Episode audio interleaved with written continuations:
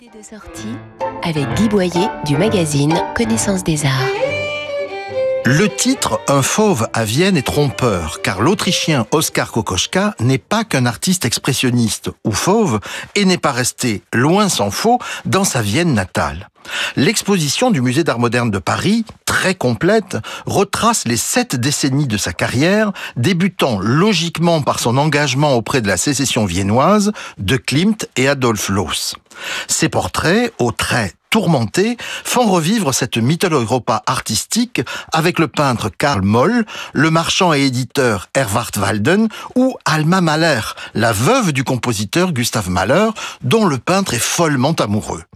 On suit Kokoschka dans ses recherches sur la couleur et dans ses voyages à Dresde, à Londres, à Marseille et en Suisse, où il s'installe dans les années 1950.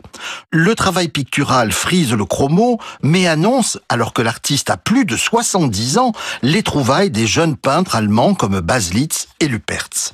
L'exposition Oscar Kokoschka a lieu au Musée d'Art moderne de Paris jusqu'au 12 février et retrouvez nos coups de cœur en images commentées sur connaissancesdesarts.com, rubrique Arts et Expositions. Retrouvez toute l'actualité culturelle dans le magazine Connaissance des Arts, disponible chaque mois chez votre marchand de journaux.